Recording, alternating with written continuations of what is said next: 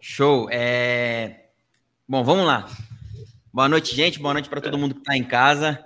Velho, hoje, na moral, aqui, futebol interativo foi para outro nível. Olha só quem tá com a gente. Mano, sério, hoje, hoje é a noite histórica. Vamos apresentar a galera que tá com a gente. Bom, primeiro eu sou o Caio Cruzariol, analista de growth aqui do Futebol Interativo. Na minha frente aqui, ó, olho no olho, retão, tem Bruno Formiga. Cara, ah, é o Bruno. Ele, é. Perdão, ele, Bruno, não reconheci você, tá muito distante, perdão. Aí que a gente tem online aqui conosco, Bibiana Bolson, da ESPN, outra monstra sagrada do, do jornalismo. E tem o Enciclopédia, né?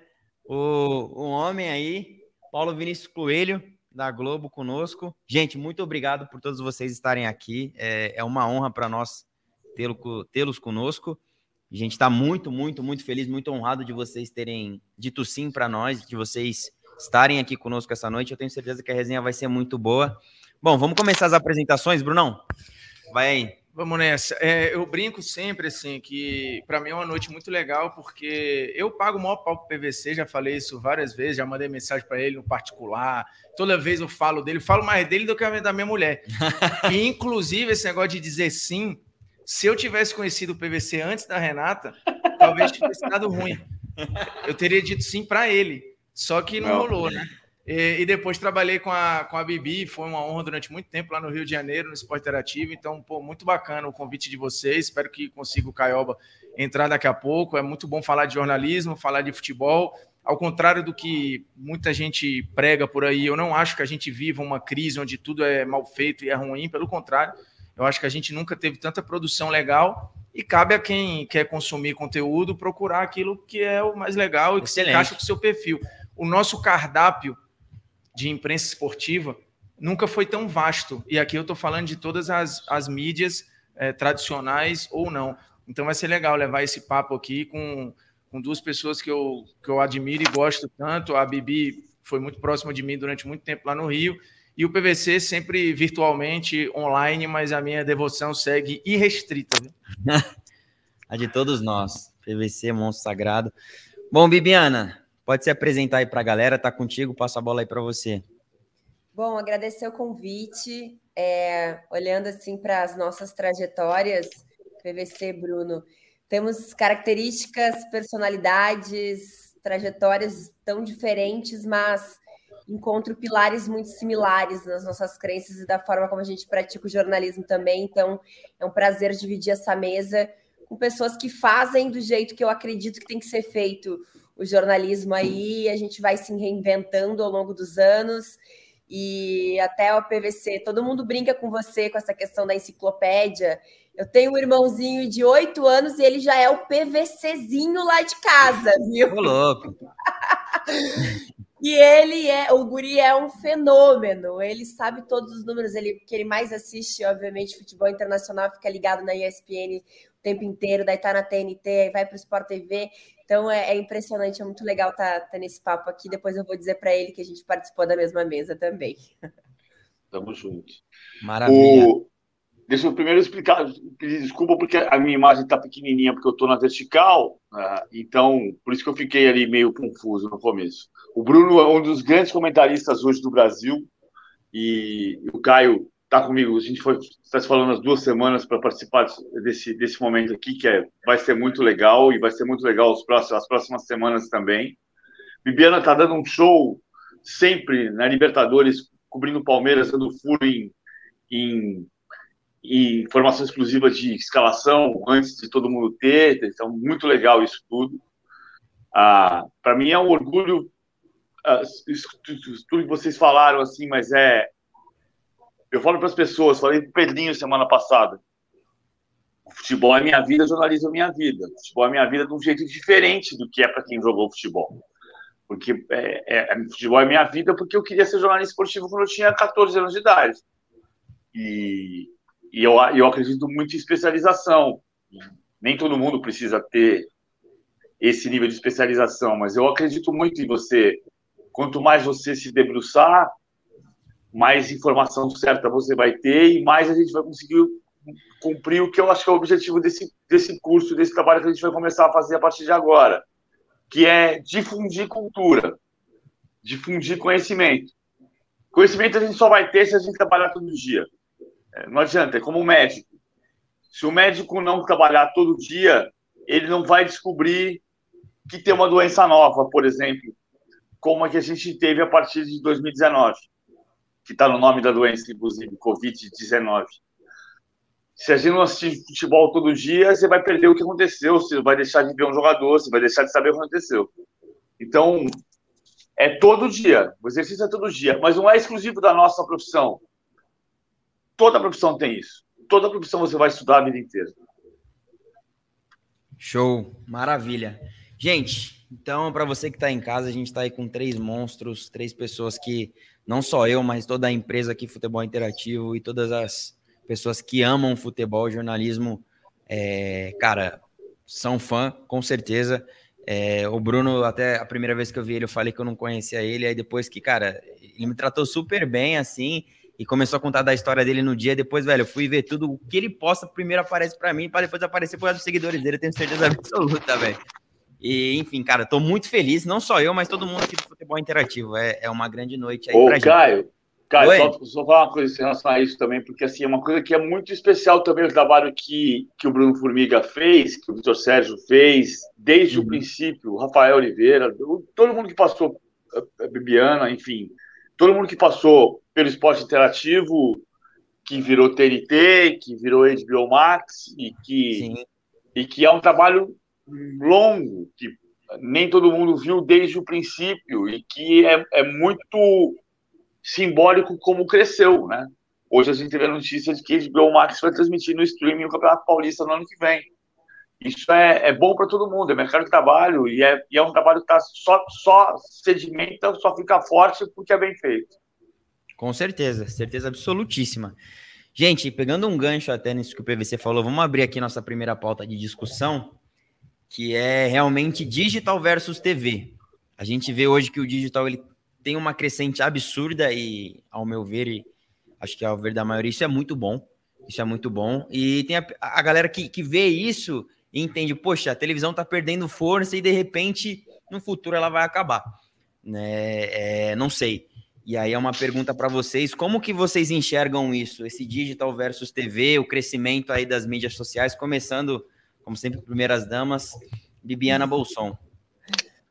Então, eu, eu não acredito no fim da televisão, porque eu lembro quando eu comecei a estudar jornalismo, apesar da cara jovem, já faz alguns anos, já tenho 12 anos de profissão, e comecei com 16 anos na faculdade, os professores falavam isso, assim, ah, tá vindo uma onda aí que a televisão vai acabar, né? Os professores tentavam trazer um pouco de, de, de, de conteúdo, falando do, do, impacto que o digital teria. E eu não acredito que vai acabar. Eu acho que a gente está num processo que vem de alguns anos de reinvenção, de complementação inclusive de, de exemplos de coisas que a gente não pensava que poderia acontecer e que a pandemia nos fez passar. E é justamente até essa conversa que a gente está tendo aqui de forma online, todos os programas que foram produzidos de casa e que seguem sendo produzidos de casa, porque se tinha prendia muito essa questão do, do, estético da televisão, que precisava ser produção dentro do estúdio, que você precisava ter uma grande estrutura, e a pandemia nos ajudou a entender que você continua fazendo conteúdo relevante da sua casa. Então, fez também que as próprias TVs se reinventassem nesse sentido, de ficar um pouco mais flexíveis para o digital e, pro, e, e, perder essa, essa questão do estético e pensar que o mais importante é estar colocando o programa no ar e o conteúdo daquele programa. Então, eu realmente não acredito é, no fim do meio, mas sim uma reinvenção e um caminho que vai ser cada vez mais de convergência e lado a lado. Eu não acho que a TV está tomando um caminho, o digital está tomando outro, até porque a gente está vendo o um movimento de quem faz parte do digital e tem relevância no digital entrando na televisão também. E aí não vou nem falar digital, no digital, a gente está falando. Boa. Excelente. É, os dois se, se complementam aí, são duas mãos, duas ferramentas muito poderosas aí para a gente se comunicar, para a gente trazer os nossos conteúdos. PVC, o que, que, você acha sobre isso, cara? Fala um pouco. Vamos lá. Uh, eu acho que a Viviana está certinha no conceito. A gente, o, o, rádio não acabou. As pessoas achavam que o rádio ia acabar e hoje o rádio está virando TV, fazendo rádio, mas fazendo TV. Ah, quando eu entro com o Ebony na CBN no domingo, eu entro pelo Skype, porque tem, porque tem o vídeo. No dia, no dia a dia, não, mas no domingo, que eu entro eventualmente, eu sempre entro com imagem. Se o rádio, o rádio é um grande exemplo disso. Uh, eu acho que tem uma coisa acontecendo que não é o que a gente está falando aqui, mas eu vou tocar nesse ponto, que é os jornais. Os jornais estão mudando, né? Mas assim, eu adoro ler jornal no papel ou mesmo no celular com a página no jornal, porque eu acho que a página hierarquiza a notícia. Você entende, você entende o que é mais importante do que o que. E, e a, a ausência da página está deixando a gente, jornalista, muito refém de quem não aprendeu a ler jornal e revista, porque o cara não sabe do que você está tratando. Ah, por que, que o PVC está escrevendo isso daqui? Não tem nada a ver isso aqui, porque ele não, tá, ele não, tá, ele não tem contexto. Ele vê, ele vê uma coluna que ele pode não entender por que você está tratando aquele assunto. E eu acho que tem dois tipos de coisas acontecendo no, digital.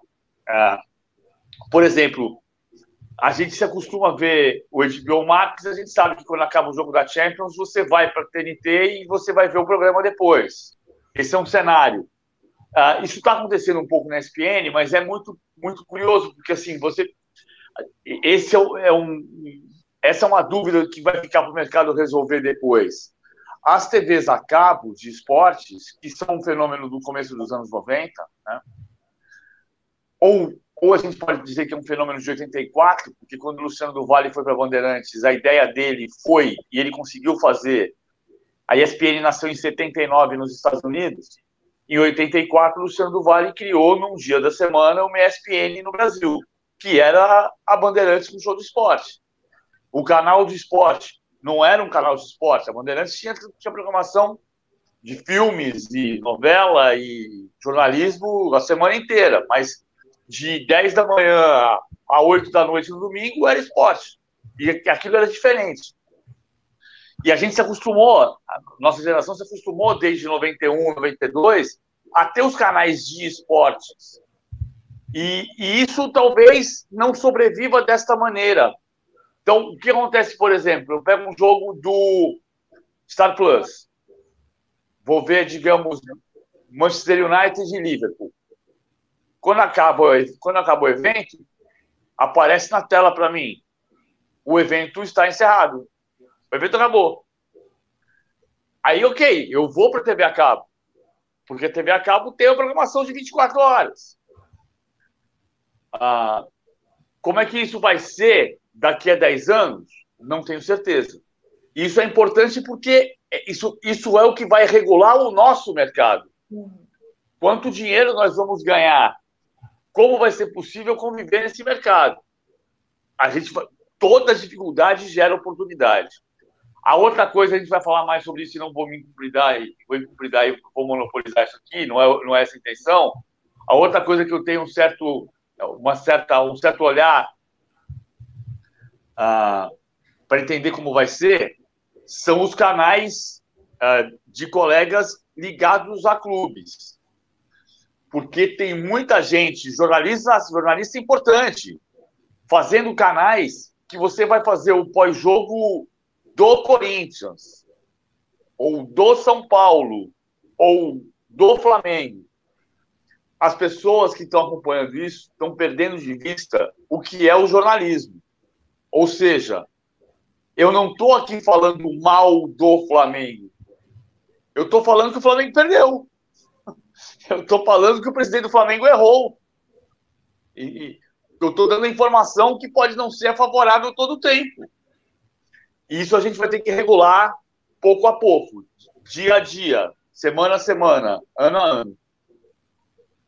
Maravilha. Excelente colocação, PVC. Agora, para finalizar esse assunto, Bruno Formiga, com você, meu. É, eu, sei lá, basicamente eu nasci nessa transição, né? Até porque eu meio que tive a grande chance da minha vida no esporte interativo. Ou seja, interação já estava ali. Então, eu não conheço outro mundo que não seja nessa conversa TV com digital. pelo menos na, na, na, minha carreira mais consolidada. Né? Eu comecei em jornal impresso, trabalhei em rádio, é, colaborei durante muito tempo com a Placar, mas assim, nunca fui um empregado direto. E o esporte interativo é a grande mudança da minha vida, assim, mudou a minha vida e a da minha família e para sempre. Assim, nunca mais eu vou voltar a ser o que eu era antes, é impossível. E, e, eu devo muito isso a essa convergência de digital com TV, muito feito por necessidade. Né? Nós não tínhamos a estrutura que a, que a Fox tinha, ou que a ESPN tinha, que o Sport TV tinha. Então, assim, muitas vezes colocar um repórter por Skype era uma questão de ou bota assim ou não bota. E aí é como a Bibi falou, hoje, por uma questão de necessidade de pandemia, todo mundo foi por esse caminho. Já há algum tempo, acho que a gente largou um pouco esse, essa amarração estética e foi para, olha, estar lá e fazer é como minha mulher sempre fala, né? O feito é melhor que o perfeito. Então, vamos fazer. E eu acho que é um pouco disso. Mas é, em relação à TV e digital, a gente precisa entender: a TV ela é um objeto ou ela é um modo de fazer? Porque se a gente for imaginar o objeto, não vai acabar. Ver TV numa tela grande é cada vez mais comum, inclusive. As TVs Sim. todo dia se reinventam, a Samsung, a LG, mais não sei quem, todo mundo é lançando cada vez experiências melhores para você ver alguma coisa numa tela grande. Você vai parar para ver algo. É óbvio que assim, minha filha assiste YouTube, a minha filha assiste é, a HBO Max ou Star Plus ou o que quer que seja, Netflix no celular, mas ela prefere ver na tela grande. Então, TV não vai acabar. A experiência de ver numa tela legal alguma coisa não vai acabar. E a maneira de produzir, que aí talvez seja o fazer TV, está indo para o digital. Nós estamos aqui falando numa plataforma digital e nós estamos aqui com uma estrutura de uma câmera que não é barata, com microfones que não são baratos, com uma mesa de áudio que não é barata e com iluminação que é boa. Então, isto é fazer TV para o digital. Os canais hoje em dia. Oi, Bibi. Não, e até sobre isso também, porque assim, é, o aparelho já chegamos aí ao consenso que não vai acabar. Mas a forma de fazer, ela vai se adaptar. Só que é, é impressionante como o que a gente faz no, no digital, ele também tem muito do que é feito na TV qual é a linguagem do digital? E tem algumas coisas diferentes e tal, mas assim, quando você pensa, por exemplo, um, debate que é transmitido apenas na internet, ele tem os elementos da TV também. Então, ele, a internet ela já não tem uma linguagem tão própria, ela se apropriou também da linguagem da televisão. Então, por isso que eu acho que é muito uma evolução dos dois construindo para algo. É, eu, eu acho que a gente vai ter uma, uma convergência, a gente vai ter uma convergência em algum lugar. É, e, e, essa convergência já está rolando, né? É o fazer TV parecido com o que se faz internet, e o fazer internet como se faz TV. E o fazer TV como se faz internet é ser mais dinâmico, é entender que você está falando para um público que tem segunda tela muitas vezes. Eu acho que o Mion é um grande exemplo de um cara que faz essa linguagem, essa convergência muito legal. E o fazer internet como fazer TV é investir numa câmera boa, é num bom microfone, é você ter uma estrutura, porque as pessoas, no final das contas, vão sobreviver os que fazem algo legal. Assim, o Whindersson é um fenômeno muito ele, do cara fazer vídeo sem camisa no quarto ou num quarto de hotel. Só tem ele. Porque os canais que têm 100 mil inscritos, 1 milhão de inscritos, representam 2%, 5%. A internet não é feita dos canais com 100 mil inscritos, com 200 mil inscritos, com 1 milhão de inscritos essa galera da nossa bolha de produção é o mínimo. A maioria ainda é gente que tem só sua continha no Google lá, ou que tem 50 inscritos, 100 inscritos. Então, assim, quem vai atrair a atenção é quem faz a coisa bem feita. Então, o fazer TV vai se adaptar, vai ficar mais barato, ou isso, mas o fazer internet vai ficar mais caro. Né? O, nós que queremos hoje produzir, todo mundo aqui produz de casa de alguma forma. O PVC vai fazer o curso dele, a Bibi produz de casa, eu produzo de casa. Eu precisei investir num bom computador, numa boa câmera, num bom microfone, numa boa iluminação, né, num cenário e tal. Então isso vai ter custo, né? Você tem custo de pagar a plataforma. A gente está fazendo a live aqui pelo StreamYard.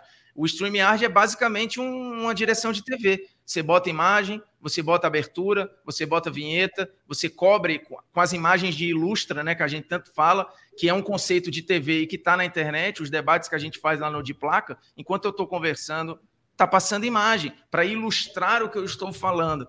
Então, é, eu acho que a gente está indo para um caminho de convergência e que os dois vão se adaptar. Né? Os dois já mudaram. A internet, acho que já mudou, e a TV também. E aí eu acho que é um caminho sem volta.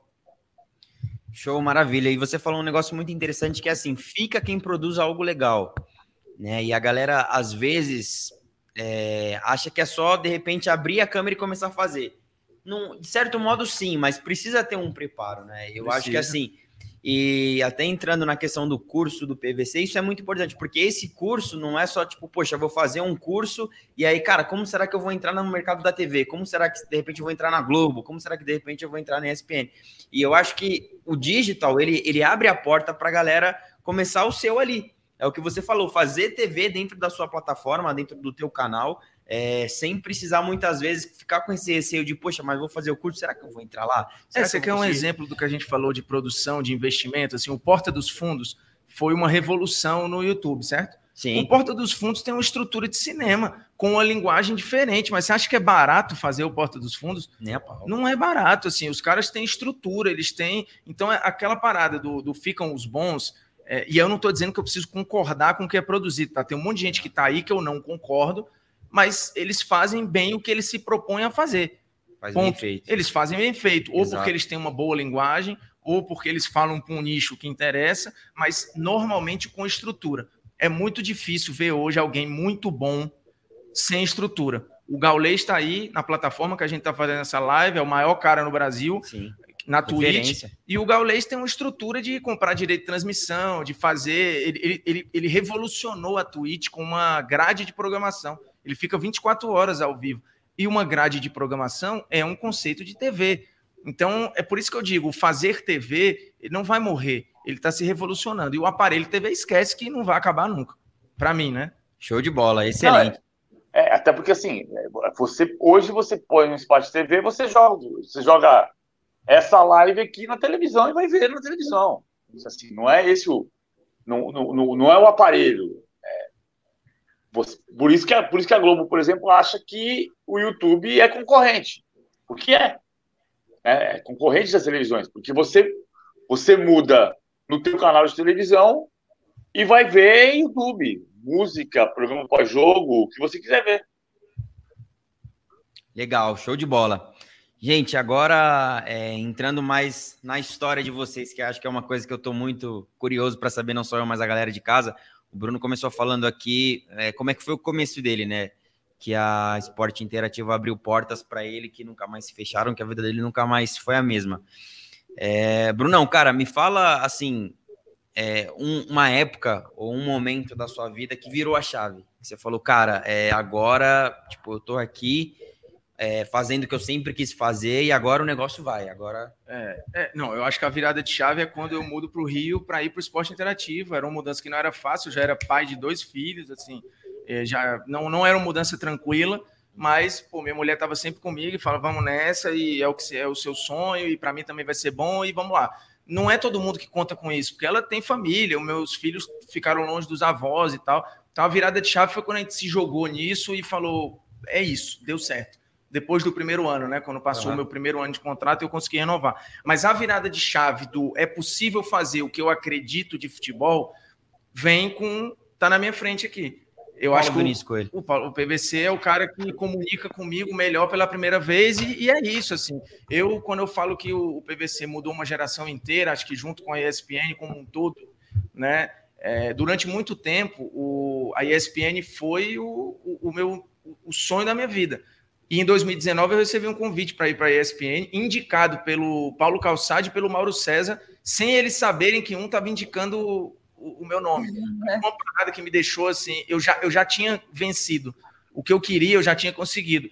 Eu não fui porque por questões contratuais, eu estava feliz, mas eu disse até para o meu chefe, eu falei, ó, a ESPN me convidou para uma conversa e tal, e eu devo isso a mim mesmo com 18 anos. Tipo assim, eu devo esta ida lá a mim mesmo, porque é como se eu fosse apaixonado durante anos pela menina mais bonita da escola. Ela mas ela agora. nunca me quis, mas agora com 30 anos ela olha e fala: Putz, como é que você tá aí? Oi, sumido. Show. Aí eu falei: Putz, eu tô, tô feliz, mas obrigado. Assim, hoje o tempo passou. E, isso se deve muito ao PVC. Eu tenho como algo marcante na minha vida a entrevista dele para Piauí, é, que mostra ele contando os passos num jogo Brasil e Colômbia, se eu não me engano. É, Brasil e Peru. Brasil e Peru. Brasil Peru, é. E, e, a entrevista é maravilhosa para Piauí. É. Assim, e, e, ali é uma inspiração muito forte para, cara, existe um jornalismo que é putz, muito diferente do que eu cresci vendo. Para ser justo, o cartão verde já tinha cumprido um papel muito legal, assim, com o Cajuru, com o Trajano, com, com, com o Juca. O Juca talvez seja o primeiro cara, assim, mas, mas, o PVC é o cara que eu mais me identifico. Então aí tá a mudança de chave para mim. É, e hoje eu acho que, em parte, é, a, a, geração do meu filho, por exemplo, uhum. tem vários PVCs conversando com ele. Que legal. O que eu acho bom, porque o PVC criou, criou legado. Então, assim, mal comparando, eu não estou dizendo que eu, mas eu sou da linhagem PVC, eu, Rafa Oliveira, Rafael Rezende, Gustavo Fogaça, tem uma galera. Ana Thaís, que tem método no estudo para comentar jogo, acho que tudo isso se deve ao PVC. Então, hoje, o meu filho tem vários PVCs para ouvir. Eu só tinha ele. Eu só tinha ele. E era uma parada que aí eu acho que vale a gente discutir aqui, porque o PVC respeitava o jogo. Não existia aquela conversa de, putz, o que você está vendo aí é uma porcaria, porque bom era nos anos 80 e você é um azarado, porque a coisa que você mais ama da sua vida hoje é ruim. Bom era o que o seu avô viu, o que o seu pai viu. O PVC lutava contra é. isso meio que sozinho. Eu, eu vi o Shai. É, eu vi o Shai. É, e, cara, isso eu ficava assim, cara, não é possível que eu não consiga conversar no almoço de domingo com meus tios, meu avô e meu pai, porque dá a impressão que eu sou um peixe fora d'água que só vejo porcaria e eles são os doutores do saber daquilo que era bom. É como se eles fossem os paladinos do que um dia foi o futebol de verdade. Uhum. E eu não tinha esse direito. Eu falava, cara, isso não é possível, porque o que eu tô vendo é muito bom. Por que, que esses caras não conseguem enxergar o que eu tô vendo? E aí a impressão, quando eu vi o PVC falar, eu falava, cara, tem um cara que tá enxergando a mesma coisa que eu e que meus amigos aqui. Tipo assim, ele nos ouve, ou ele fala para nós. E durante muito tempo eu falei, eu vou ser a voz para esse moleque. Por que, que o meu filho não tem o direito de ter memória de futebol? Por que, que a memória de futebol dele é pior que a minha? Porque ele está vivendo a era Messi Cristiano Ronaldo, por que, que ele é pior que a era Zico, Maradona, Platini, ou que a era Pelé, Garrincha, Beckenbauer? Por quê? São as memórias dele. E, e aí, ter sido pai cedo me ajudou a entender esse universo. E hoje eu falo para vários moleques de 15 anos, de 20 anos. E o meu filho é o meu primeiro filtro. Então eu consigo ter um, um ombudsman dentro de casa, muitas vezes. E isso para mim é muito bom. Mas a virada de chave foi essa, assim. A virada de chave de eu entender, deu certo. Foi quando eu consegui durar um ano no Rio de Janeiro. E eu sempre falo, eu não quero ser cota no esporte interativo. Eu sei que que eu entrei pelo sotaque, pela Copa do Nordeste, por representatividade. E eu acho isso foda, tá? Eu não tenho problema nenhum com isso. Eu acho que era preciso ter. O Brasil é gigantesco, você não tinha um comentarista nordestino, fora o Ricardo Rocha e o Juninho mas os caras jogaram, porra. Eu não joguei. Aí hoje, porra, você vê vários, né? Tem o. Trabalhou com a gente lá no. O Cabral é um monstro. Você tem uma porrada de gente boa. A gente sabe ver futebol. A Clara. A Clara, a Clara, a é, Clara foi falar. A Clara escreveu o livro, não foi? Aí ela foi. Ela, é, a Clara teve na SPN conversando comigo. Primeiro, deixa eu falar assim, eu, eu só não tô chorando, tá, Bruno? Fora isso. Não mas, por dentro, mas por dentro eu tô. Não, por dentro eu tô. Eu já lhe mandei a Clara, a Clara está morando, assim, eu sempre confundo, porque uh, a, a, Clara está morando na Itália. Ou, Turim. Em Turim. Em Turim. Então, a Clara, a Clara é, é muito isso. A Clara é uma mulher que conhece futebol e que tem sotaque nordestino, mas não, ela não está trabalhando porque ela. Ela está trabalhando porque ela, ela, é boa, ela é competente. Perfeito. É por isso não, que ela está trabalhando. E fala até russo para deixar claro, a Clara fala a porra toda. Mas... E a Clara também faz um, um, outro movimento, né? Porque ela começa como comentarista e ela vai hoje o comentarista repórter. Então ela também teve esse, esse momento aí de. de, é, que, é, que é algo é parecido. O Beckler passou por isso também. É, mas assim, eu, eu deixei isso muito claro desde o começo. Falei, ó, eu estou entrando pela Copa do Nordeste, mas eu quero mais, assim, eu quero a Champions, eu quero o que tiver. E, e, deu certo, assim. Eu fui subindo degrauzinho por degrauzinho, achei. Eu, eu, eu, tenho muito orgulho da minha trajetória, assim, mas eu não fico parando muito para pensar nela, porque às vezes eu acho que eu devo um pouco da, da questão da bandeira, assim. Eu deveria falar mais sobre isso e eu falo pouco. Mas eu cheguei à conclusão também que só o cara me ouvir é, com o sotaque já tá bom, porque o cara passa nos canais e fala: opa, tem um negócio diferente aqui. No começo eu ouvi muito xingamento, hoje em dia não tem mais. Então isso é legal, já é uma voz a mais, né? Tem aqui a gente tá com um, um paulista, um gaúcho, um cearense. E isso é maravilhoso, cara, de terem três pessoas de lugares diferentes falando de futebol. Eu acho que essa foi uma virada quando eu entendi que, putz, cara, olha onde é que eu tô. Mas cada semana eu me surpreendo, assim, com ou uma gravação, ou um jogo, ou um elogio que eu recebo, ou tipo uma live dessa que eu tô fazendo com duas pessoas que eu, que eu acho foda e, e assim. Eu, eu quero que isso perdure, assim, eu tenho essa cabeça adolescente de estar tá sempre me, me reemocionando com a minha profissão, porque senão é melhor parar e morar na praia. Cara, excelente. É, é muito bom fazer o que a gente ama, né? E acho que você, falando um pouco da tua trajetória, mostrou muito pro pessoal de casa que você faz o que você ama. Sim. E eu acho que a nossa história, cara, é o nosso maior testemunho, a nossa maior bagagem. E, cara, enfim, sensacional é. tudo isso mas que você o, compartilhou. Só, só para eu passar a bola, porque eu já falei muito assim, mas é uma parada que eu esqueci é justo de eu falar. Quando eu falei que o meu ombudsman tá em casa, é, muitas vezes o, o, elogio mais legal que eu recebi foi recente. Assim, eu estava conversando com o Cauê, que é esse meu filho de 15 anos, e foi alguma coisa, acho que é a crise do Flamengo, uhum. que meio que eu tinha falado lá atrás, assim, cara, o, meio, não é previsto, porque a gente não prevê nada, a gente vê tendências e fala. E eu conversava muito com ele sobre, e calhou numa semana de acontecerem muitos episódios que a gente conversava em casa. E ele falou: pô, pai, até que tu sabe dessa história, né? Tipo assim, ele, porra, eu não, eu não acreditava muito, mas eu tô começando a ver que você entende.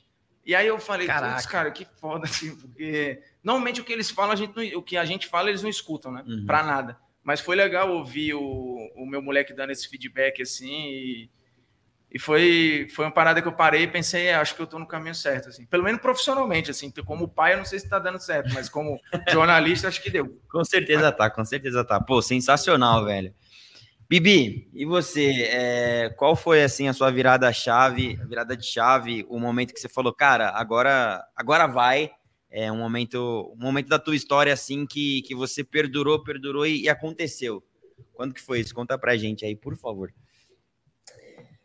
Essa é uma pergunta difícil, assim, porque acho que assim como o PVC e o, e o Bruno, a gente vai se nutrindo de pequenas e grandes conquistas, né? Então, a cada ano tem um novo objetivo e aí a gente olha com tanto carinho assim para a jornada.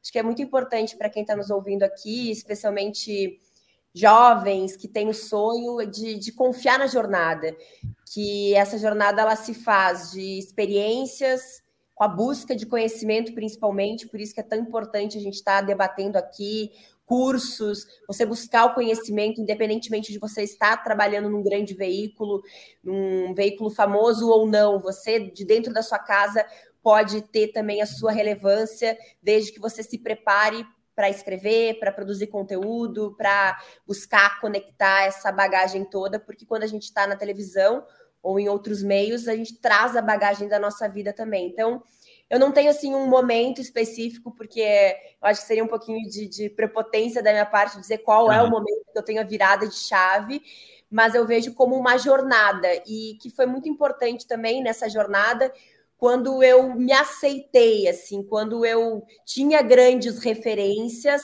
mas eu entendi que eu tinha uma forma diferente ou uma forma que me deixava confortável de fazer, mais espontânea, que vai assumir o erro, é, que gosta de contar boas histórias, que não vai seguir um padrãozinho ali, então Show. tenho opinião, mas ao mesmo tempo quero levar a, a, técnica também. Então, acho que é mais essa questão da aceitação, assim, porque eu me cobrava muito. Eu queria ser muito parecida com fulano, com Beltrano, é, e tentava repetir assim um jornalismo que era durante muito tempo até meio robótico, porque era a forma como todos estavam fazendo. E eu acho que a ESPN foi bem importante para me dar essa segurança de poder fazer o jornalismo do meu jeito também, sabe? De, de poder contar as histórias do meu jeito. Show. É, Paulo Vinícius Coelho, cara, me conta aí, conta para mim, para todo mundo que está assistindo, qual foi assim o momento que você falou, cara, eu amo isso e agora estou é, fazendo isso como profissão? Conta aí para então, gente. É meio, é meio parecido, mas assim, uh, tem, tem, tem momentos. Eu tô mais velho, né? O, o Bruno tem um filho de 15, eu sou pai mais velho, mas eu tenho um filho de 21. É, eu tenho uma filha de 18. Você foi pai com que idade, Bruno? Eu, eu queimei largada, eu fui pai com 23. É. Eu, então, é. eu fui pai com 29, eu fui, eu fui pai com 30. Ah, então, ah, é, é, mas assim, não, é, talvez meu sonho não fosse ser pai. Eu sou bom pai, mas, mas é, eu queria ser jornalista esportivo com 14. E toda vez que eu esboçava falar isso, eu ouvia que eu era um moleque muito tímido e que eu não ia ganhar dinheiro. E até um dia que eu conversei com a minha mãe, eu, eu falei que eu ia fazer direito, que eu ia fazer ciências sociais, que eu ia fazer psicologia, mas na hora do vestibular eu só prestei jornalismo. Quando, na decisão de terceiro e quarto lugares da Copa de 86, eu tive uma longa conversa com a minha mãe, minha mãe falou, vai fazer o que você quer. E eu decidi, essa, quem formatou essa, essa história na, fui eu, eu tinha 16, quase 17 anos, e eu, eu decidi que eu queria viver sete dias por semana trabalhando, em vez de morrer cinco para viver dois. E eu elaborei isso mesmo, com 16 anos. E, e fui fazer jornalismo na Metodista. Eu, eu morava em São Bernardo, a Metodista era uma belíssima faculdade. Eu passei na Metodista, não passei na USP, passei na, na, na, na FIAM, passei em segunda semana na PUC, mas a Metodista era, era uma faculdade melhor e era mais perto da minha casa. E ela é mais barata também, tem mais esse aspecto. ah, aí eu dei muita sorte em alguns aspectos, porque eu, eu li placar dos 10 aos 21 e fui trabalhar em placar aos 21. Trabalhei em placar até os 27, depois eu voltei uma vez. E, e, eu, e eu era telespectador da ESPN desde TV Esportes. Então eu sabia como eu vi a ESPN nascendo uh, como um telespectador. Em 96 eu fui falar com o Trajano, provavelmente o Trajano nem lembra disso. E depois o Trajano me chamou em 99, final de 99, porque ele lia minha coluna no lance e ele gostava da minha coluna e ele me chamou para comentar a Copa da África. Ô, negão, você vai ficando aí, não vamos ver o que vai acontecer. Eu não tô brincando, não. Esse negócio pode dar certo, negão. E aí as coisas foram andando. Mas eu, eu conheci o veículo, que era uma, era uma coisa muito íntima para mim. Assim como era íntimo para mim escrever para placar, era íntimo para mim trabalhar na SPN. Eu acho que a SPN tinha uma identidade misturada no começo, porque ela tinha muita gente que vinha da, da TV Cultura, tipo o Vídeo Matos, e muita gente que vinha da Bandeirantes, tipo o cara na França. Então você tinha matérias, nas matérias você, você via uma, uma distinção de, de. Você tinha diferenças de identidades em matérias diferentes. E essa, essa, até que foi se construindo um tipo de, de jornalismo que, digamos, o Plihal, o Plihal é uma mistura das duas coisas. Ah, quando o Plihal é repórter, tem o Plihal né, Bibi? Tem o Plihal off e tem o Plihal paisana. Ah, ah, falar com o Rogerão? Vou falar com o Rogerão lá agora. Aí o Plihal off é assim, Rogério Ceni pescando. Rogério Ceni na rede. Rogério Ceni simplesmente Rogério Ceni. Essas coisas ela foi criando uma identidade. E eu, a partir de 2000, comecei a participar disso. Agora, é engraçado isso que o Bruno está falando, e é um orgulho para mim, é, é, muito legal ter essa noção do, do, Bruno falar sobre isso. Mas, assim, é, é curioso porque tinha um cara que trabalhava comigo em placar, então acho que tem dois momentos importantes, né? Três momentos eu falei. Quando eu decidi virar jornalista, fazer jornalismo, quando eu entrei em placar que foi o que mudou a minha vida porque eu passei a ser profissional. Eu trabalhava em jornal de pequeno desde os 18 anos, aos, 20, aos 21 eu entrei na, na revista Placar. Trabalhei no Jardim DVC um pouquinho, fazia polícia em Diadema, mas eu entrei Placar e eu virei jornalista quando eu entrei Placar, de verdade. Já era jornalista fazia quatro anos, mas eu virei jornalista quando eu entrei no Placar. E depois quando eu fui fazer televisão, eu queria fazer televisão. E até hoje eu não faço televisão. É uma coisa que as pessoas falam assim, o PVC é multimídia. Eu não sou multimídia. Eu sou multiplataforma. Eu conto histórias em diversas plataformas.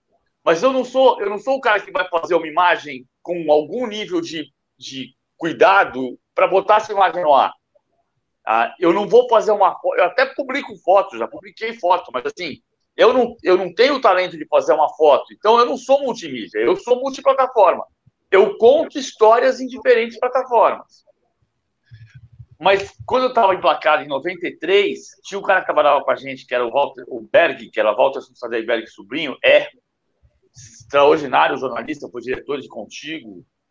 O Berg fala, um dia a gente saía do fechamento e ia sair para beber ou para comer e, e ficava tinha um boteco na, na, esquina da casa dele, na Zé Maria Lisboa, nos Jardins, que chamava Quase Esquina, porque era quase na esquina. E a gente ficava ali. Um dia eu falei para ele assim, cara, eu queria ser comentarista. Mas por que você queria ser comentarista?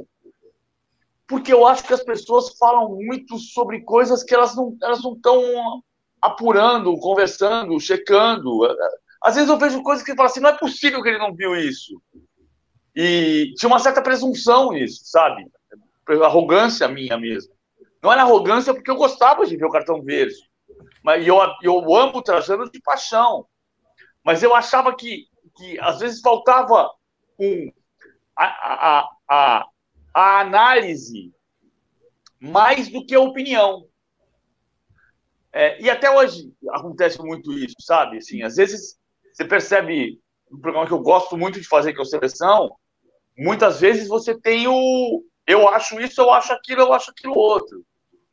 E, e eu prefiro quando eu consigo dizer a Leila Pereira quer manter o Abel.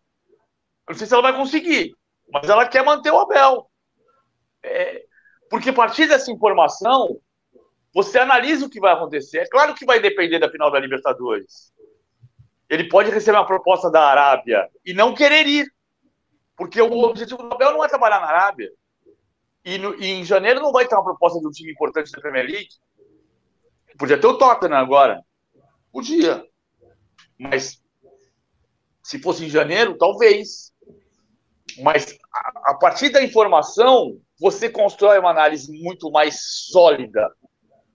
Ah, as pessoas falam assim, não, você tem uma memória absurda. Eu tenho arquivo. Eu acredito muito em arquivo. Eu arquivo coisas. Por exemplo, hoje eu, hoje eu adorei ter dado uma informação que foi: o Flamengo não tinha menos posse de bola no Maracanã há 113 jogos. Eu mudei.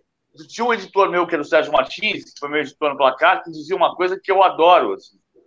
Ele dizia uma coisa que não é verdade. Ele dizia, quando você fizer uma matéria com uma informação por linha, você vai ficar satisfeito. Não, eu já fiz e não fica bom. Fica, fica truncado. Mas quando você faz uma informação por parágrafo, fica bom fica bom. Se você conseguir surpreender numa informação por parágrafo, fica bom. E se eu tenho uma informação que me surpreende, ela vai te surpreender. Se eu tomei um susto com isso, alguém vai se surpreender com isso. Então, eu, eu, eu, eu gosto dessa ideia. Ah, claro que, é, que não é todo dia que você vai acertar a mão. Nem eu, nem o Bruno, nem a Bibiana mas, mas você entender que muitas vezes eu vou falar, eu acho tal coisa. Na minha opinião, não é assim, é assado. Você faz um programa de duas horas, você vai fazer isso, evidente que vai. Mas é muito mais, é muito mais gratificante quando você consegue construir a análise uhum. é, com, com dado, com informação. Então, não é que eu trabalho com estatística, eu trabalho com informação. Muitas vezes um número é uma informação. Muitas vezes dizer que o Grêmio foi rebaixado em Erechim porque a torcida do Grêmio invade, teve invasão no Grenal do Olímpico é uma informação. É outro tipo de informação. E não é só almanac. Ela é você conseguir pegar um pontinho e dizer houve uma invasão de campo na arena do Grêmio. E você dizer, em 2004 também teve no Grenal, o Gandula tirou a bola do Klemer, o torcedor invadiu o campo, e muitas vezes você não faz isso porque você lembra. Você faz porque você sabe que o jogo foi em Erechim e você vai ver. Por que foi em Erechim? Por que, que o Grêmio caiu em Erechim? Ah, por causa do Grenal. Show de bola. Cara, tem, tem só um, um, um, ponto que hoje em dia ficou na moda o discurso de que estão acabando com o jogo ou estão deixando o futebol chato. E muitas vezes é. esses apontam para a gente, né? Estão falando para a gente que a gente está tirando a graça do jogo quando a gente não tem poder nenhum sobre o jogo. Porque, na verdade, o jogo, ele não respeita a mim, o PVC, a Bíblia. Claro. Ele acontece independente do que eu queira. Independente do cara que quer só gritar, que quer só falar eu acho, porque isso Sim. dá audiência. E é triste que há, muitas vezes a audiência dê resposta a isso. Essa pessoa que está falando que o futebol está ficando chato, que a gente só fala de dados, que são os professorais, essa galera dá audiência para um determinado tipo de jornalismo que fala baseado em nada. Por exemplo, o Mbappé. Não é informativo. Não né? é informativo, mas ok ter opinião, tudo bem. Mas se eu quiser um festival de achismo e gritaria, eu vou para o bar. Eu, eu tô falando por mim, eu não quero parar para consumir um produto que eu acho que eu sei mais que a pessoa. Sim, Tô é falando, isso aí. Eu, eu não quero. Quando eu paro para falar ali, não é, não é arrogância, nem que eu sei mais, é porque eu tenho mais tempo e vivo disso. Então eu, eu funciono como um filtro para aquela pessoa que não tem tempo para ver o Leipzig jogar, não tem tempo para ver a Atalanta jogar. Cabe a mim. Tem outra coisa também, né, Bruno? Porque assim, a gente está falando aqui do recorte dos números mas na verdade essa essa bagagem de, de conhecimento ela é sobre fatos isso. Que constroem a história também, né? Destaca muito ah, os números, o PVC sabe as datas, mas não é a data, é o contexto histórico que ele tem um impacto muito grande no contexto atual também, porque a história ela vai fazer parte também do presente.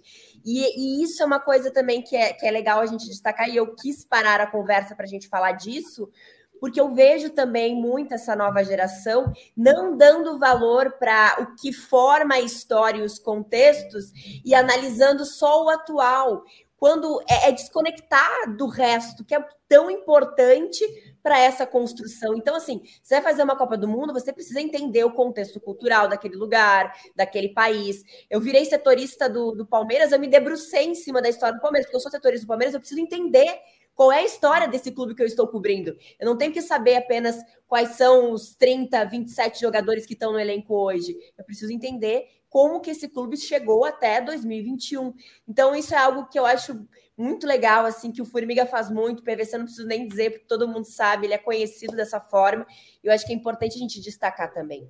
É, e, e, só completando a, a, parada de dados, e é, é, porque o pessoal fala, ah, porque você só trabalha com dados, com estatísticas, com não sei o que eu falo, amigão, é, muitas o número precisa ser interpretado, mas Exato. o número, ele é o número, assim, é o não, fato. não adianta você, às vezes, querer brigar com ele, e, e, e, muitas vezes ele te dá uma análise errada, você fala, ah, esse jogador é preguiçoso, Sim. o time está sem raça, aí você vai, qual é o conceito de raça? Você está achando que o time está correndo pouco? a gente tem como mostrar se o time está correndo pouco ou não. Se você quer dizer que o time está correndo errado, aí é outra história. Mas correr pouco, esse dado existe.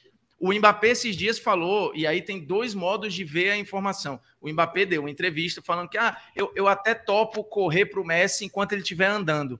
Você pode interpretar que ali tem um tom de crítica. Uhum. Ele deu uma alfinetada sim, de tipo, sim. que não precisa falar assim do companheiro, né? O Messi anda, é verdade, mas o Mbappé também. E aí você vai olhar os números e fala: opa, peraí, na Champions, pelo menos na Champions, o Mbappé não está correndo mais que o Messi. Pelo contrário, ele tinha corrido menos que o Messi. Ok que ele saiu em um dos jogos, mas se você pegar a quilometragem média, ele tinha corrido, sei lá, 500 metros a mais que o Messi. Só que, porra, ele correr 500 metros a mais que o Messi, sendo mais novo e sendo um cara que percorre mais campo, porque é um cara veloz, uhum. é mais do que obrigação. Para ele meter essa marra de falar, eu, eu até topo correr pelo Messi, ele teria que estar tá correndo 10 km a mais que o Messi por, a cada dois jogos.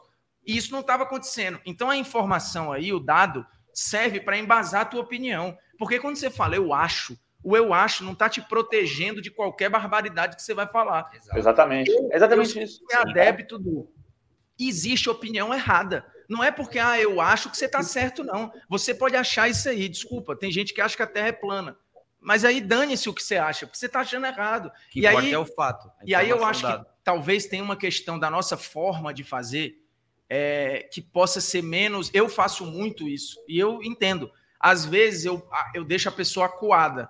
E aí a forma dela é reagir se protegendo. Putz, agora eu não estou defendendo mais a opinião, eu estou defendendo a mim.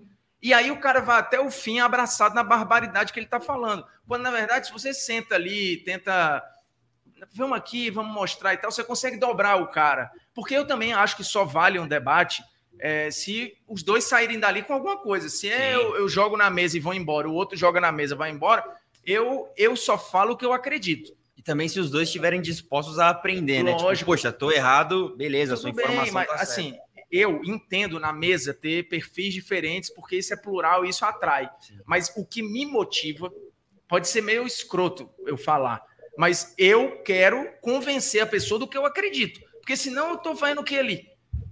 Eu não, preciso. Eu... É. Oi. Não, é isso aí. Só que assim, é, eu acho que tem um limite, né? Até porque tem coisas que eu passei recentemente na história do Casagrande, a história do Edmundo. A gente tem que saber o limite do que ficou chato. Mas, por outro lado, é assim: se tiver, se não for para ter debate, não precisa ter três caras na mesa. Deixa só o apresentador. Show, excelente. Nossa, é, cara, eu tô vendo vocês conversando assim com brilho nos olhos e cara, tá sendo, tá sendo uma aula, tá sendo uma aula assim. Eu me revolto profundamente com certas coisas que eu vejo aí e me revolto ainda mais com as pessoas é, porque elas querem defender alguns o direito delas falarem barbaridades. Então, tipo assim, eu quero ficar no meu lugar de fala aqui, que é falar barbaridades que colavam antigamente, porque a molecada não tinha tanto, não tinha os dados, não, não tinha os jogos. informação você engoliu o que o cara dizia. Hoje em dia, o cara vai na TV, fala uma barbaridade, ele vai ser confrontado. E aí, a solução para ele é dizer que é mimizento, que o futebol tá chato, quando na verdade chato tá ele, que tem desconhecimento. Mas, mas, mas isso sempre teve, Bruno. Saber, isso sempre teve, isso sempre teve, assim, você dizer. Ah, eu lembro de uma matéria em placar em 81 que era o meio-campo da seleção, a, crise no meio-campo da seleção. O meio-campo da seleção era Cerezo, Sócrates e Zico. E você vai falar do quê? Do Zizinho? Não é, não é isso. Sempre teve. A, a, a questão é, ninguém gosta mais de futebol, ninguém entende mais de futebol, entende ou sabe mais de futebol do que um moleque de 12 anos, quando dá para gostar de futebol. E o, um dos nossos desafios é você manter dentro de você esse moleque de 12 anos. Então, as pessoas, ah, por que, que eu gosto de manter a ideia de saber times de memória? Não é para rotar conhecimento. Não, até que quando eu cheguei no Sport TV, até algumas vezes que eu falei que eu fiz, fiz de memória que as pessoas gostam, enfim, estava chegando. Mas é para é é não errar. Por exemplo, eu não vou dizer o Corinthians de Marcelinho, Ricardinho, Edilson, Luizão e Gamarra, porque o Gamarra não jogou com o Luizão. O Gamarra foi campeão paulista de 99 e foi embora, e o Luizão chegou para o segundo semestre. Então, ele, ele, se jogaram juntos, foi um jogo, não, não, não, não, era, não era o mesmo time. E, se eu sei os dois times, a chance de eu errar ao vivo diminui. Mas a chance de eu manter vivo o moleque de 12 anos, que me fez saber aos 9 qual era o Guarani de 78, é muito maior. Por quê? Porque eu, eu sei que eu preciso me apaixonar por futebol como eu me apaixonei aos oito anos de idade. Se eu não estiver me divertindo aqui, a chance de você se divertir do outro lado é nenhuma. Se eu tiver num programa de televisão à meia-noite, com a cara de bunda assim, o que você vai fazer é mudar de canal ou desligar e dormir. Perfeito. Então eu preciso estar me divertindo. E eu vou me divertir. Eu, eu, não me, eu não vou me divertir por obrigação. Eu vou me divertir porque o futebol me diverte.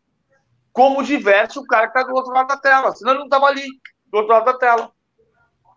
Essa, essa escalação que o PVC deu aí, que é engraçado. Eu já tenho horror a saudosismo por natureza, mas o, o PVC traz algo que ele já escreveu há muito tempo sobre, e esse exemplo é muito bom, é o saudosismo do que não existiu. O que Exatamente. é pior ainda porque as, as pessoas criam a saudade do que nem houve. E, e, e, eu vi nascer, eu reclamo muito com os produtores do EI, hoje TNT, porque criou-se um saudosismo da seleção de 2006 que equivale à seleção de 82 para a nova geração. Só que é pior, porque o quadrado mágico jogou quatro vezes, pô. As pessoas têm saudade de um time que jogou quatro vezes. O meu pai fala que a melhor seleção brasileira que ele viu na vida é de 58. Aí tu pede para ele dar a escalação, é a escalação da final que só jogou aquele jogo. É. Tipo assim, Sim. ele tem saudade do time que jogou um jogo, pô. E, e, aí é um processo de.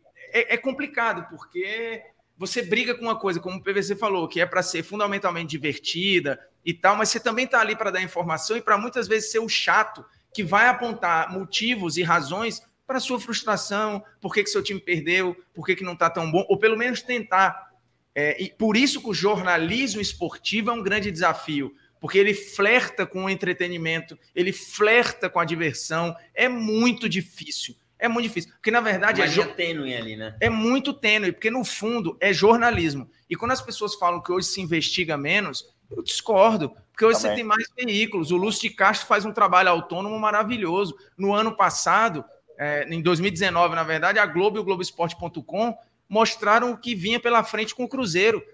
Então não falta investigação. Essa questão não falta, ela está aí. Só sim, que tem sim. mais gente fazendo e as pessoas talvez se importem menos, porque elas querem saber menos verdades, né? Pro torcedor, tanto que a reação do torcedor do Cruzeiro foi muito sintomática. Os caras não queriam saber se o time estava em crise ou não. Pelo contrário, eles culparam o Capelo e culparam a Gabi durante um muito tempo, até que veio a queda e mostrou quem tinha razão, né? Cara, é show de bola. Gente, esse papo tá incrível, tá maravilhoso não só para mim, mas, cara, para todo mundo que está assistindo, tenho certeza absoluta que está assistindo isso com um brilho nos olhos para tudo que vocês estão falando. E uma coisa, assim, que me, que me pegou muito no discurso de vocês agora, nessa última troca de ideia que a gente teve, foi em questão das histórias, cara. Eu acho que todos aqui tiveram um desafio, vocês três, é, e, e, isso para a galera de casa eu acho que é muito impactante, porque todo mundo aqui teve que ousar uma hora. Né? O Bruno falou assim: Poxa, é, tive que mudar para o Rio e foi a hora do vamos ver para ele. A Bibiana falou aqui que, cara, ela teve que se arriscar e, e, entender que ela tinha um jeito só dela, ela não precisava literalmente copiar as referências que ela tinha. E o Paulo a, a, aqui... a Bibi, sendo mulher, ela se arriscou desde o momento que ela resolveu pisar num estádio com microfone. Assim, já é o risco desde que ela inventou de estar nesse mundo, porque é um ambiente hostil e, e, e aí é inegável Sim, com certeza. E o Paulo aqui falando que, cara, é, todo mundo falava que ele era tímido, que ele não ia conseguir. E aí ele teve que ouvir quem ele realmente era e não quem as pessoas achavam que ele era. Porque é uma coisa, é, e eu acho que isso, isso pega muito, assim, uma coisa é você entender quem você é e ter a tua identidade e não ligar para o que as pessoas falam de você, porque as pessoas estão olhando de você, às vezes, de uma maneira que está totalmente errada. Olhando um você que não existe, só na mente delas. E, gente, agora são 8h58 e a gente vai ter que se despedir da Bibi aí, aí que vai é, ter outro compromisso agora. E a gente vai continuar batendo papo aqui, eu, o Bruno e o PVC, mas, Bibi, muito obrigado pela tua participação, foi muito enriquecedor para todo mundo aqui, para mim, para o Bruno, para o PVC, para todo mundo que está assistindo. Super obrigado de verdade. E, enfim, é, com certeza vão ter outros bate-papos aí pela frente. Caio, obrigada pela oportunidade, aos companheiros, um grande abraço. Eu estou sempre disponível, porque eu acho que além do nosso trabalho diário ali, enquanto jornalistas, comunicadores, a gente também tem esse papel na formação. Se a gente quer maior qualidade no produto, a gente também tem que contribuir com o nosso conhecimento. E eu acho que por todos os nãos, por todos aqueles que não ajudaram, por todos aqueles que criticaram ou que tentaram jogar para baixo ali, eu gosto muito. Toda vez que um jovem se aproxima para saber informações, que quer, sabe, tem a curiosidade, quer um apoio, quer saber como é que é, eu acho que eu me sinto nessa obrigação também de compartilhar o conhecimento que eu tenho. E eu acho que é muito importante a gente fazer esse tipo de discussão, participar desse tipo de debate, termos cursos com relação a isso, para que a gente possa realmente compartilhar o conhecimento, que eu acho que é algo que a gente tem de maior valor aí na jornada. Um abraço, um beijão para vocês. Até mais. Beijão, Bibi. Falou, Boa noite. Você falou do que vem pela frente. A Bibi se debruçou sobre a história do Palmeiras, então ela sabe bem o que vem pela frente. É. Show. Até mais, gente. Até mais. Gente, para vocês dois que ficaram aqui, vamos falar um pouquinho de futebol agora, só para quebrar o gelo. Começando aqui pelo Bruno. Brunão, cara, fazer uma pergunta para você. Com certeza vocês manjam muito mais, mas muito mais de futebol do que eu, mas eu quero ouvir a opinião de vocês para a gente quebrar o gelo aqui. Bruno, Messi ou Cristiano Ronaldo? Para mim é poupa tempo, não tem nem disputa. Como jogador de futebol, como conhecimento do jogo, complexidade do que é o futebol, Messi, muita coisa. E atleta? Atleta é o Cristiano Ronaldo, mas aí a gente pode discutir outras questões. É, inclusive, o Mauro Betti sempre fala isso, né? Que o Cristiano talvez seja o maior atleta que o futebol já viu. Eu acho que ele é uma versão 3.0 do que as pessoas viram do Pelé, de preparação, de, de uma máquina feita para fazer o que ele nasceu para fazer. que são gols. Eu me incomodo muito quando vem o papo de um é talento, o outro é treino, porque o talento sem treino não é nada. Exato, e concordo o, 100%. o treino sem talento também não vai para muito lugar. O, o Cristiano é uma máquina de repetição, de disciplina, mas ele. A gente no Brasil fala muito de talento e associa o driblinho, a, a técnica, a coisa mais estilosa. O é uma máquina de repetição, de disciplina, mas ele. A gente no Brasil fala muito de talento e associa o driblinho, a, a técnica, a coisa mais estilosa. Você saber se posicionar, você fazer leitura de jogada, você ter um, um mental que está sempre pronto para decidir, isso é um talento, isso é um dom, porque são poucas as pessoas que não tremem numa decisão ou que encaram jogos decisivos como se fosse um jogo qualquer. O Cristiano é essa pessoa.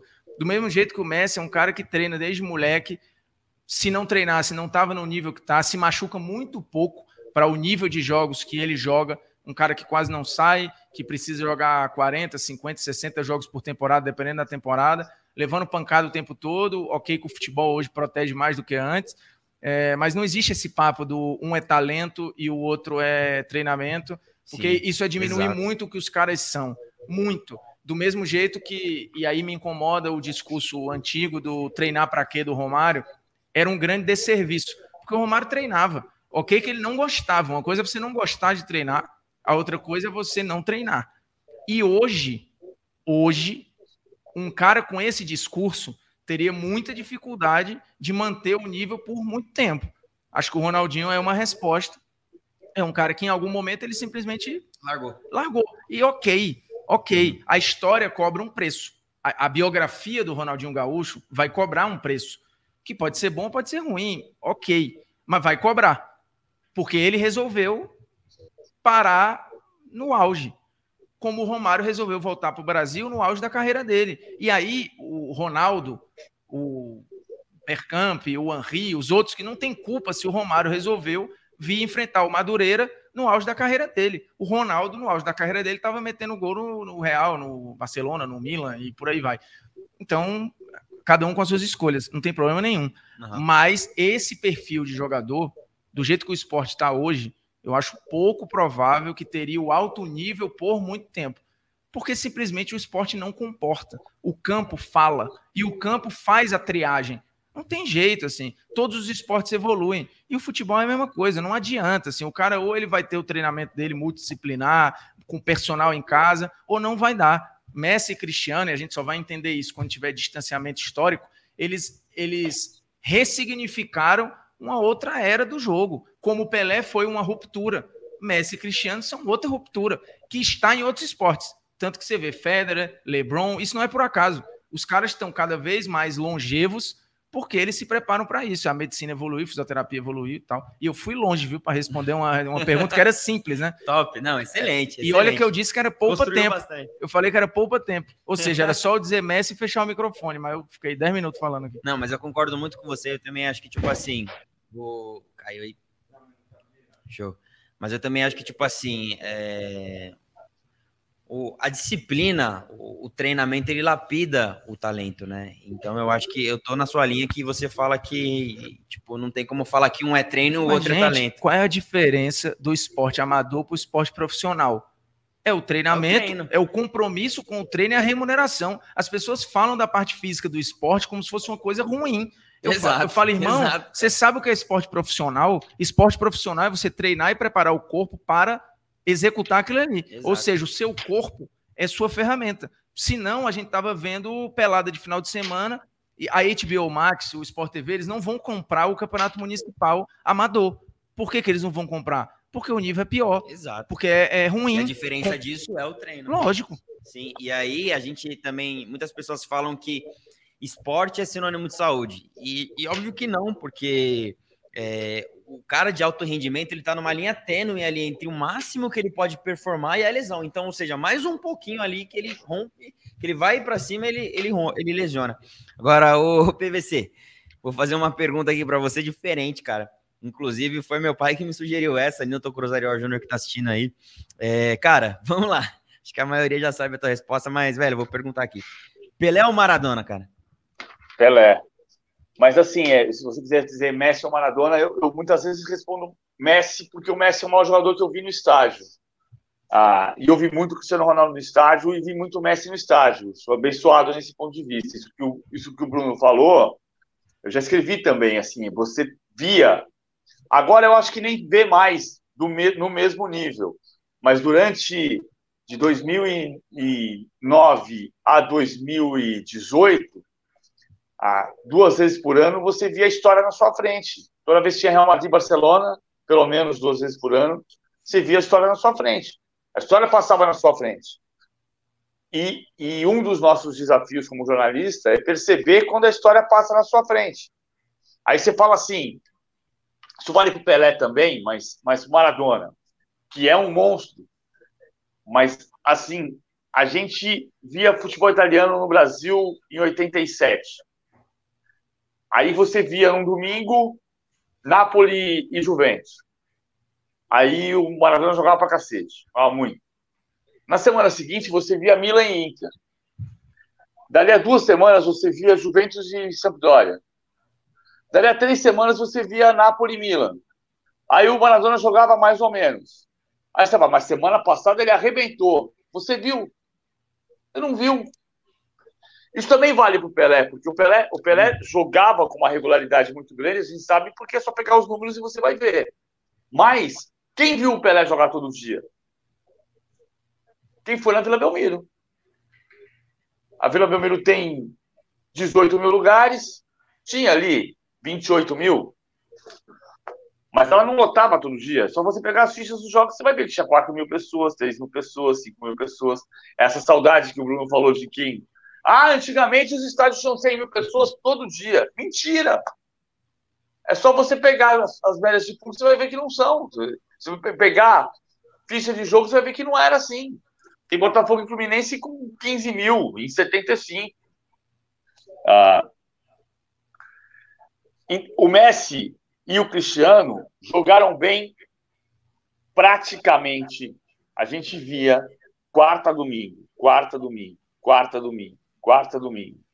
Jogou bem, jogou bem, jogou bem, jogou bem, jogou bem, jogou bem, jogou mais ou menos. Jogou bem, jogou bem, jogou bem. É, é impressionante isso. É, é, é, alta performance o tempo todo. Agora, não vou, não vou discutir mito. Mito não se discute.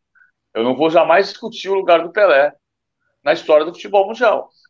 Você não discute mito. Mas é o que o Bruno disse se em todos os esportes o nível de rendimento é maior, porque você tem mais tecnologia, você tem mais técnica de treinamento, tem melhores equipamentos, o futebol tem a diferença, como o beisebol pode ter para o amante do beisebol nos Estados Unidos, da sua memória afetiva. Você vai comparar. Se eu deixar a minha memória do moleque de 10 anos contar tudo para mim, eu posso achar que o Jorginho do Palmeiras foi o maior jogador que eu vi jogar. Mas é evidente que não foi. Eu tenho, que, eu tenho que usar minha memória afetiva e comparar com os fatos. Cara, show de bola. É, não, esse, esse assunto, é, é, ele é o que mais me motiva, cara. E eu, eu noto hoje muito moleque. É, é, claro que às vezes é perigoso também você ter uma supervalorização do presente, como falou a Bibi, e renegar um pouco o passado, porque você comete injustiça e ignorância.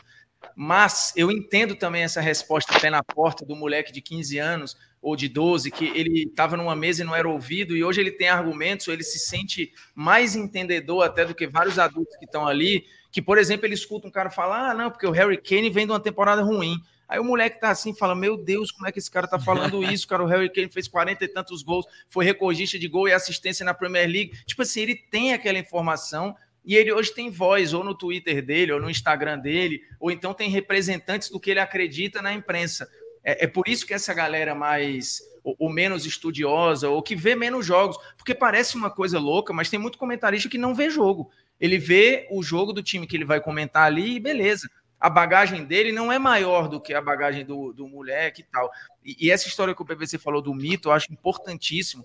E aqui não vai nenhum não é depreciando o termo como se fosse uma mentira, mas o mito serve para ajudar a contar histórias. O Pelé, eu acho que ele serve mais ou menos, se você aumenta ou diminui, não importa, mas ele ajuda a contar a história do jogo moderno, porque ele é a maior ruptura que o futebol já viu. A partir do momento que o Pelé surgiu, o futebol passou a ser jogado de outra maneira. O pessoal falou: a partir de agora, o jogador de futebol modelo precisa ser assim. Ok, que ainda surgiram, o Cruyff fumava, o Gerson fumava, o Sócrates não era um exemplo de atleta, mas a partir dali é um jogo objetivo, físico, técnico, também com improviso, tático, porque o Pelé jogava sem bola. Então tem muita coisa, se você for mergulhar, a gente falar o futebol arte. O Pelé e o Ronaldinho Gaúcho, eles não estão no mesmo corredor do supermercado porque o Pelé não entregava a jogada pela jogada. Tudo que ele fazia tinha um objetivo. Ele não dava o drible para trás. Ele não dava um drible que, por mais plástico que fosse, era inútil. O Ronaldinho dizia, o próprio Denner, ele preferia o drible, ou ele prefere a jogada espetaculosa do que a jogada objetiva. Sim. O Pelé, ele, por incrível que pareça, não é o representante máximo do futebol arte que nós temos idealizado na nossa cabeça, que é esse futebol garrincha, esse futebol Ronaldinho Gaúcho. O Pelé não faz parte dessa galera. O Pelé ele é um futebol extremamente objetivo, que se fosse hoje, ia estar tá gente diminuindo, falando, ah, muitos números, é muito genial, mas é muito forte. O futebol não é só isso, o futebol não é atlético. E o Pelé foi o primeiro cara a falar, amigão, o futebol é um esporte, certo? Eu tenho o melhor preparo que todo mundo aqui, e eu vou me valer disso. A seleção de 70 é uma seleção altamente física. É a maior seleção de todos os tempos para alguns, para mim também, mas é uma seleção que estraçalhou quase todos os seus adversários no segundo tempo. Sim. E a galera esquece e acha que eram só 11 caras que sabiam jogar muita é. bola e que o Zagallo distribuía colete e eles inventavam tudo sozinho. E não é. E aí é o papel de contar a história. De contar a história certa, não essa história como se o futebol ali fosse uma grande pelada de final de semana que por acaso estava sendo transmitida pela TV, né? Mas esse ponto é importante também porque às vezes você Vou dar um exemplo recente. O que, aconteceu outro dia? Ah, o, o Rizek virou para mim na quinta-feira eu estava na redação e eu entrei na reunião de pauta do seleção, embora eu não fosse fazer o seleção naquele dia. E o Rizek falou: Olha, você, presta atenção, hein? Vou falar para você. Amanhã nós vamos falar de Flamengo e Atlético de 80. Então você se aprofunda eu falei para ele, eu conheço a história de 80, mas eu ouvi aquilo e eu fui ver os dois jogos. Eu vi os dois jogos inteiros, Flamengo e Atlético de 80. Acabou que não deu para falar quase, quase nada, porque eu era o Chico Pinheiro e o Júnior, então eles contaram a história e só, só, só meti o bedelho num, num pedacinho ali. Mas quando você vai ver, quando você vai no arquivo, você descobre coisas sobre aquilo que você sabe que você não sabia. Não é que você não saiba, é que você vai descobrir coisas de um assunto que você conhece, mas que você não sabia. É como ver um filme pela segunda vez. Você olha uma cena e fala assim, cara, eu não tinha percebido aquele detalhe. E é, eu vou voltar para a história do arquivo. Não é você uh, uh, usar a história como base de tudo. É você tentar entender. Se você tiver uma, se você for fazer uma matéria de um buraco de rua e você sabe que tem uma família no prédio que está reclamando que tem um buraco na frente do prédio que ela mora e o carro dela que furou o pneu porque caiu naquele buraco. Se você souber que aquele buraco tem um metro de largura por dois metros de profundidade. E se você conseguir investigar e descobrir que naquela rua passam, digamos, dois mil, dois mil caminhões por semana, e que o buraco, quando nasceu, ele tinha um centímetro de largura por 10 milímetros de profundidade, você vai contar uma história muito melhor. Então é, quando você pinça uma informação que é do dia e você consegue olhar para essa informação do dia e analisar com a lupa e do conhecimento que você já ah, colecionou, você vai pegar essa informação e vai fazer isso com ela. Ela vai crescer. Então você vai transformar uma pedrinha num paralelepípedo. É, é, é aí que está a questão. O Hélio Gaspari tinha. Uma vez eu assisti uma palestra do Hélio Gaspar, e o Hélio Gaspar disse que ele tinha armários, dentro dos armários ele tinha pastas. Então ele tinha, por exemplo, O Hélio Gaspar escreveu quatro livros sobre ditadura militar. Né? Ele tinha uma pasta Golberino Couto e Silva. Ele tinha uma pasta Delfim Neto. Ele tinha uma pasta Roberto Campos. E hoje você não precisa dessa pasta. Porque às vezes você pode dar um Google e descobrir coisas. Mas o Google todo mundo tem acesso. Vai ter coisas que você vai arquivar da maneira como você arquiva, que você vai ter acesso àquela informação. E que vai virar, vai virar, vai servir para contextualizar de uma maneira que só você consiga contextualizar e contar uma história, uma história do presente, com uma abordagem mais completa, mais rica. Cara, sensacional. Gente, estou é... muito feliz por hoje a gente ter batido esse papo. Acho que não só eu, todo mundo, cara. Todo mundo, assim, é, é um marco aqui para nós ter, você, ter vocês conosco. A galera de casa, tenho certeza que foi muito enriquecida com tudo que foi transmitido aqui, com tudo que foi é, compartilhado aqui. Realmente foi uma aula hoje. Hoje a gente, para a galera que está em casa, hoje a gente está com três feras, três referências aí do, do jornalismo esportivo que mostraram que em algum momento da vida deles eles tiveram que ser disruptivos, é, tiveram que tomar uma decisão. E, cara, pode ser que seja você aqui no lugar do Bruno, pode ser que seja você aqui no lugar do PVC daqui a um tempo. Isso só depende de você e do quanto você está disposto a arriscar, o quanto você está disposto em acreditar no teu sonho. E até pegando esse gancho, Branquinho, você coloca aí na tela a questão do curso. A gente vai falar agora do curso que a gente está lançando com o PVC, que de repente vai ser é, a porta de entrada para muitas pessoas que sonham em ser um Paulo, em ser um Bruno, em ser uma Bibiana. E, bom, como eu falei, só depende de você. E a gente vai falar agora sobre esse curso, que tem como título aí A Nova Era do Jornalismo Esportivo. Cara, esse curso é para você que quer trabalhar com comunicação esportiva, que já é profissional da área e quer ter mais conhecimento com certeza o PVC vai abordar temas aí muito pertinentes, muito ricos, muito embasados em todo o conhecimento que ele tem, é, em toda a trajetória e toda a expertise que ele adquiriu ao longo desses anos atuando como jornalista. É, também é para estudantes das áreas correlacionadas e, e, sonham em trabalhar com futebol. Então, não diretamente a pessoa que já está estudando jornalismo, a pessoa que quer, mas a pessoa que está estudando marketing, comunicação também é uma boa uma boa bagagem você adquirir se você quer trabalhar com futebol em algum momento. E para a pessoa que também quer se atualizar quanto ao novo cenário do esporte, que eu acho que também é muito importante. É muito importante você se atualizar para entender como que está acontecendo, como que funciona o, o, background disso tudo, a questão do jornalismo, como que como que está hoje em dia a evolução que teve. Paulo Vinícius Coelho é o nosso professor, um professor aí. Professor. Não, professor não. Eu vou, vou, vou conversar Isso. com vocês. Exato. Cara, eu não, e... sou, eu não sou professor, eu não tenho didática de professor. Isso. Eu vou contar histórias, contar experiências. Com certeza, e, e vai ser muito rico. É, é só um pouco. O, é, o que vocês viram aqui é, é só um pouco do que ele tem para compartilhar com a gente nesse curso. Tenho certeza que, cara, vai, vai ser maravilhoso. O curso já está com as vendas abertas, então você que está assistindo, se quiser comprar, procura um dos nossos aí consultores de carreira, que eu tenho certeza que eles vão super atendê-los. Para vocês terem ideia, o que você vai aprender nesse curso? A história do jornalismo esportivo, departamento de comunicação, diferença entre informação, opinião e análise, influência e influenciadores, a imprensa como quarto poder. Isso está certo? Abuso de poder.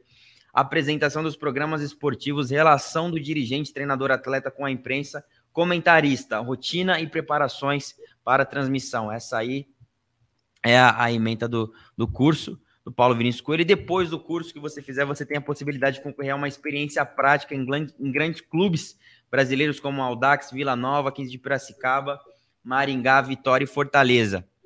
E para você que está assistindo e quer fechar hoje, cara, a gente tem uma condição muito, muito especial. É, você não vai encontrar isso em nenhum outro dia. Tem que ser hoje, tem que ser hoje, agora.